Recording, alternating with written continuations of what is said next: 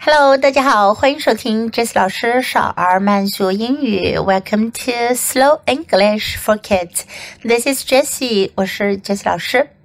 今天是二零一八年最后一天，Jessie 老师为你送上少儿慢速英语特别专辑《Happy New Year》，新年快乐！Listen and imitate.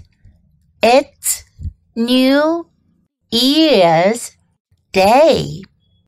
Happy New Year, Mom. Happy New Year, Dad. Happy New Year, my friend. Happy New Year, dear teacher. I wish you a happy new year. I wish you a joyful new year. I wish you a bright new year.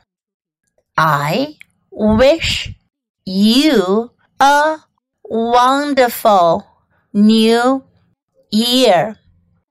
I wish you a very happy and warm new year, full of joy, happiness, and success. Now, I'll say the sentences at a normal speed. You can try to follow me and imitate. It's New Year's Day. Happy New Year, Mom. Happy New Year, Dad. Happy New Year, my friend. Happy New Year, dear teacher. I wish you a happy new year. I wish you a joyful new year. I wish you a bright new year. I wish you a wonderful new year. I wish you a very happy and warm new year full of joy, happiness, and success. 新年的英文就是相对应的 New Year，新的一年，A New Year。当特别指元旦、新年这一天的时候，我们要把 New Year 两个首字母都大写。新年时最常用的祝福就是 Happy New Year，见到人都可以说一句 Happy New Year。我们再学一个表达祝福的经典句型：I wish you 后面加上表达祝福的名词短语。I wish you，我祝你有。I wish you a happy new year，我祝你有一个快乐的新年。I wish you a joyful new year，我祝你新年快乐。我们知道 happy 的意思呢是快乐的，joyful 同样也表达快乐的、欢乐的，joyful。bright 的意思呢是明亮的，也可以指灿烂的、非常好的。wonderful 非常好的、奇妙的，wonderful。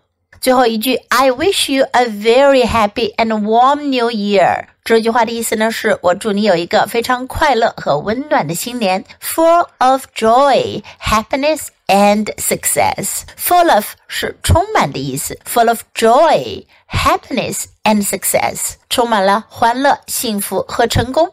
I wish you a very happy and warm new year, full of joy, happiness and success.